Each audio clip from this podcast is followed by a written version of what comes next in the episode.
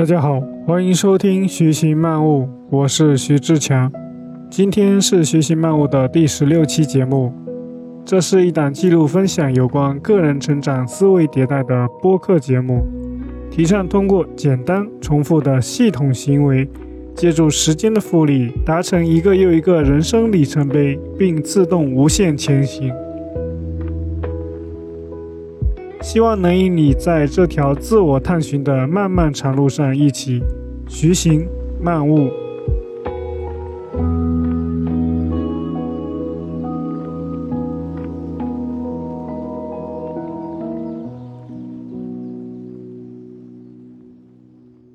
今天我们要聊的话题是孤独。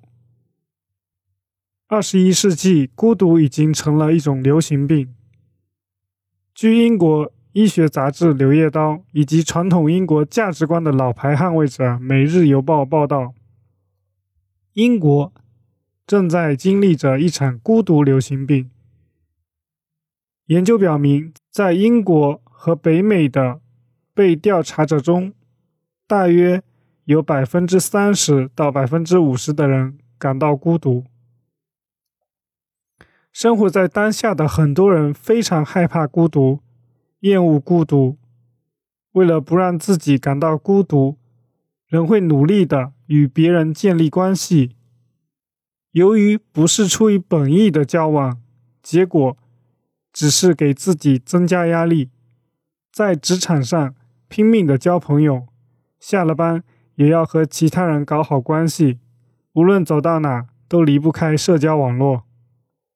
由于过于害怕孤独，就会。迎合别人，或者对别人妥协，从而使自己痛苦不已。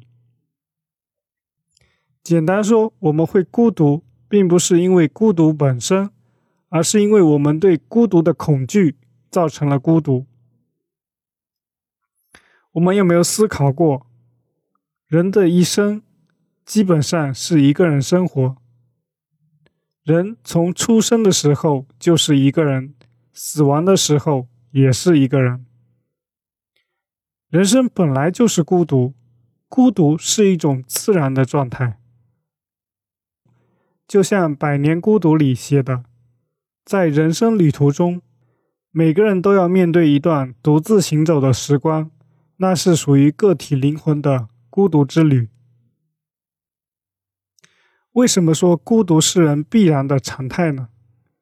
因为人们逐渐告别了依靠物质维持生存的一个状态，职业的多样化、细分化、信息化，使我们大多数人在自己的专业道路上越走越远，而伴随而来的，也是我们与他人沟通、达成共识的难度也越来越大。那么，我们互相理解的难度也就越来越大，所以。势必只会越来越孤独。我们只能聊一些天气、八卦、美食、小孩养育之类的话来寒暄。而在另外一条路上，一群人在探索自我的路上不断走远。你们就是这么一群人。这条路尽头一定是越来越孤独的。当我们越来越看清自己与世界的关系，我们的认知和行为不可避免的会成为打引号的非主流的状态，可能会被这么描述：吃饱了撑着，装叉货，学这么多，你有变得更好吗？我们不必困惑，因为当我们决心踏上自我探寻之路时，其实已经能够预想到孤独与不被理解了，但是这些不理解我们行为的人，其中的大多数人最终也不得不踏上与我们相似的探寻道路，因为这是一条通往自由的必经之路。孤独是什么？在回答孤独是什么之前。我们先来说，孤独不是什么？孤独不是非主流。孤儿院、孤寡老人，孤独这个词似乎总是被社会认为是不好的词。孤独不等于寂寞，孤独不是不合群。不要剥夺他人孤独的权利。我们总认为一个人孤独是可怜的，需要帮他跳出来，但我们忽略了，有人就是喜欢孤独。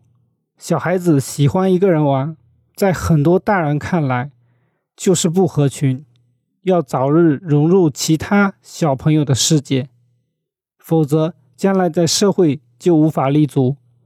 然而，这是在剥夺一个人孤独的权利，这是在试图让一个独立自主意识的个体变成符合集体社会运转的同质化个体。如果你的性格让你更喜欢独处，就没有必要改变它。也有的时候，我们认为孤独的人是因为交友困难。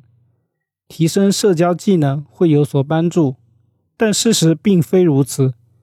孤独的人经常观察自己的内心感觉，所以总体而言，对于他们的同理心也会更强。而社交的要素之一就是体会别人的感受，并随之调整自己的反应。因此，若想人际关系好，就应该更珍惜一个人的时光，也许这才是最根本、最重要的事情。那说完了，孤独不是什么，我们来看一看孤独是什么。瑞典林雪平大学社会与福利研究系的拉尔斯·安德松教授给出了一个有用的现代定义。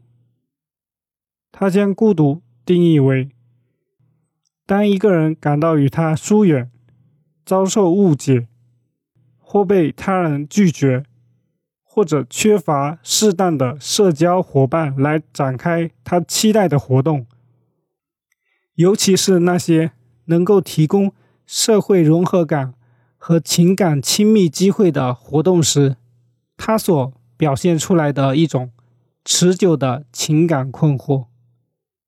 也就是说，孤独并不等于孤独一个人的状态，尽管人们经常会这样误解。孤独是一种意识和认知层面的疏离感，或是与有意义的他者相隔离的社会分离感。孤独是一种情感上的匮乏，关乎于一个人在世界当中的位置。当然，这只是一种定义。另外，孤独是一种难以描述、难以定义的主观感受。孤独是不被理解、接受、共情、认可，是想融入某个环境而被拒之门外后产生的感觉。孤独也是有那么一些话，我们一辈子都不会与他人说，哪怕是亲戚、伴侣。孤独是可以被喜欢的，承受孤独是需要勇气的。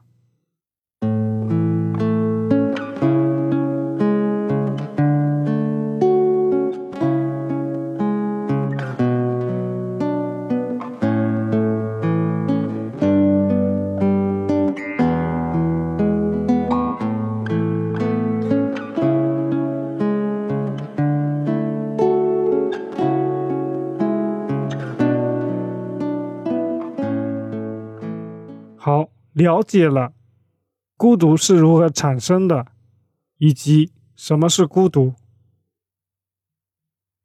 那如何与孤独相处呢？我总结梳理了四点：一、主动创造独处时间。我是一个上班族，还是一个新手爸爸，所以。真正属于自己的时间是非常少的。我给自己创造的独处时间是厕所里、通勤的路上、清晨以及夜里。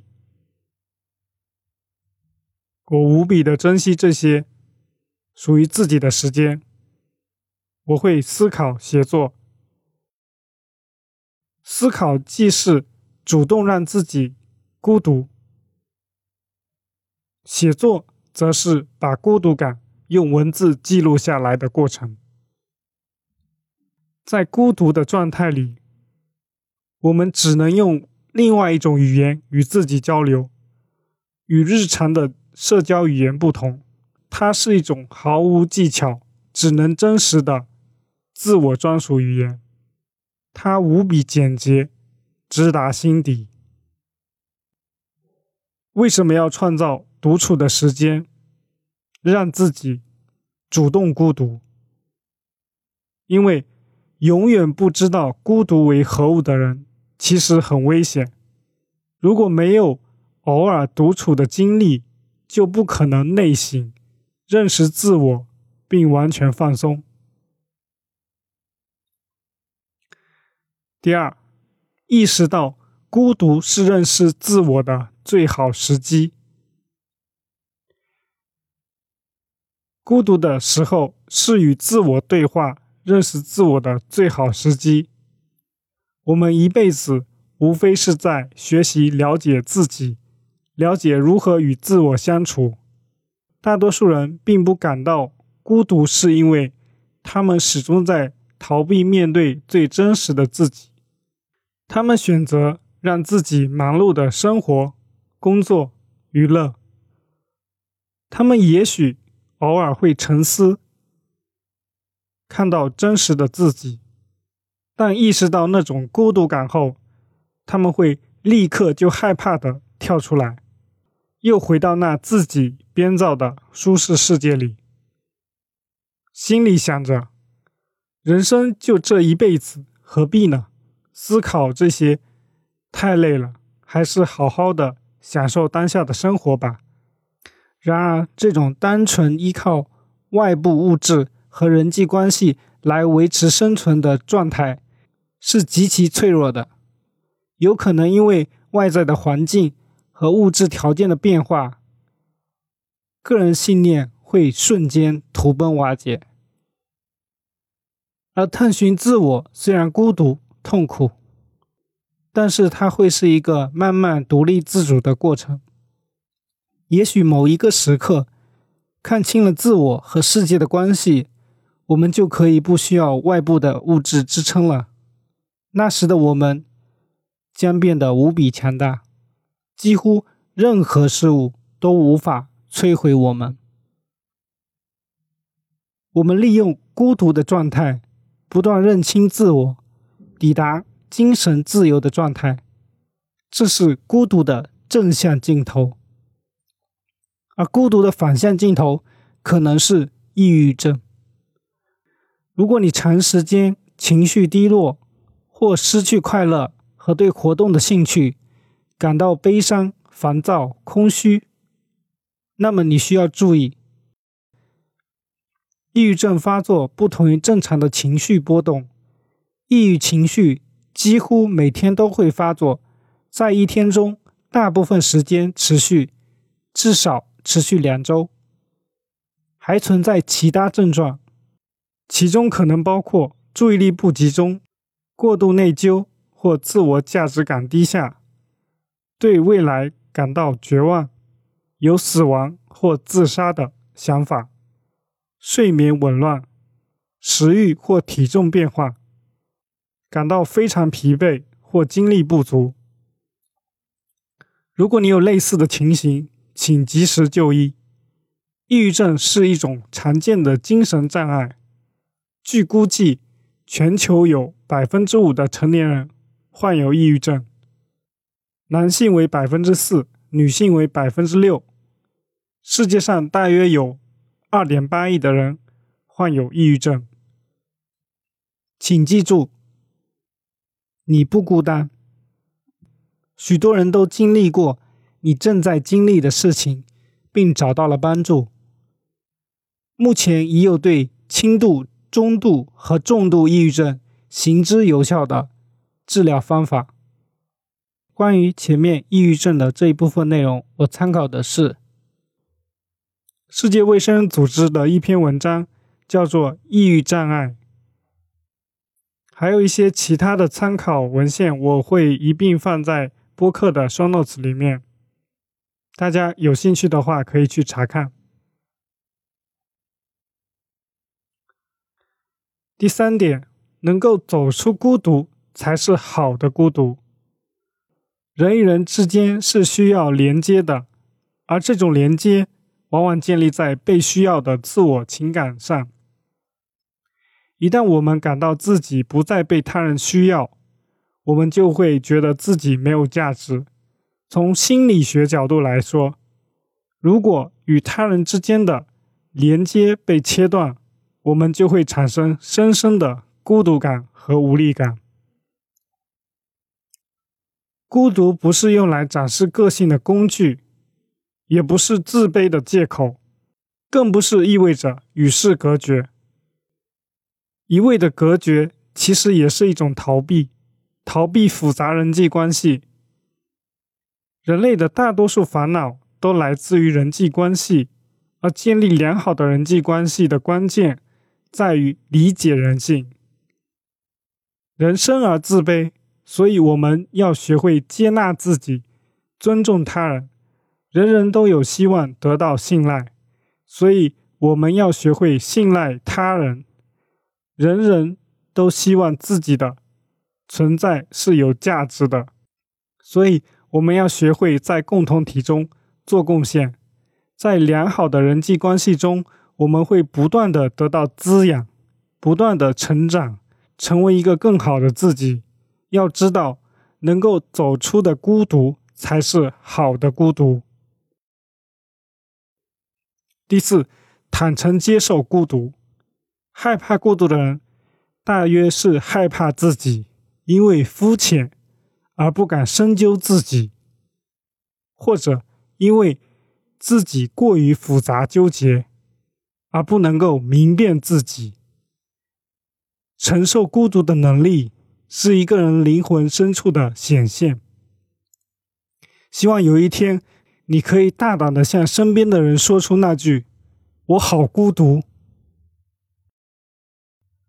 我们很多时候的孤独，并不来自于孤独本身，而来自于我们没有办法和孤独和解，觉得这是巨大的需要被解决的问题。当我们拥有开阔、包容一切的态度，如其所示，那么孤独会成为你的朋友。愿你我拥有一颗无畏孤独的心。